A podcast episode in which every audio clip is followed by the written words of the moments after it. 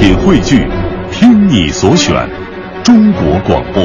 radio.cn。各大应用市场均可下载。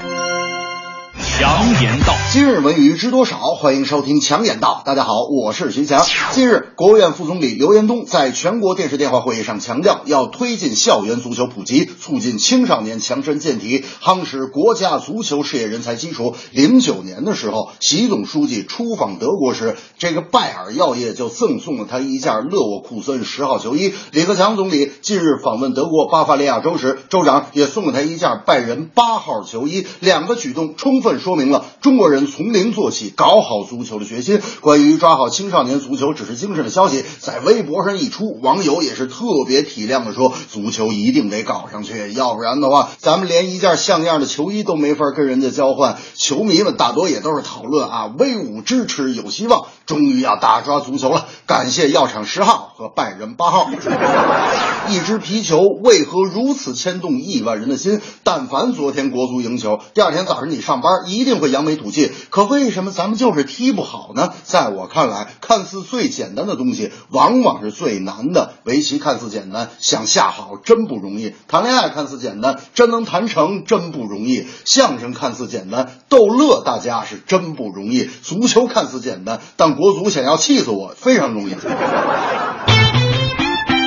由著名影星布莱德·皮特主演的二战题材坦克电影《狂怒》近日登陆中国院线。我必看此片的理由是，我也曾经当过兵，而且还是个装甲兵。片中有勇士的气概，也有死亡的残酷。虽是战争片，但却向影迷传递着反战的正能量思想。军人的牺牲，百姓的苦难，也直截了当地告诉了人们，战争是没有旁观者的。此片也称得上是盟军版的《狼牙山五壮士》。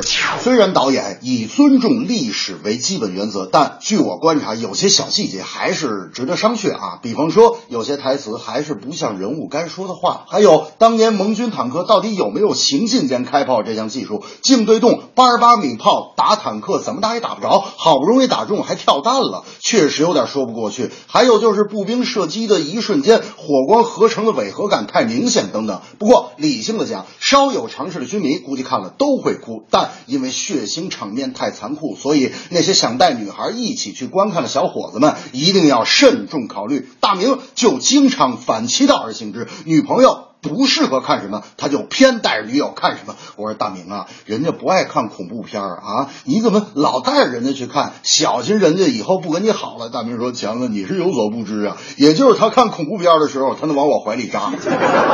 这正是校园足球要普及，并非只在一朝夕。盟军坦克在狂怒，反战感动众影迷。我的刚强，别怪我保持着冷静的脸庞。其实我有铁骨也有肉肠，只是那青春之火需要暂时冷藏。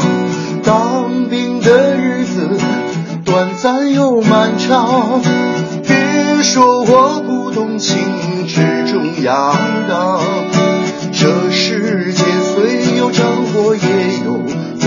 我的明天也会浪漫的和你一样，我的明天也会浪漫的和你。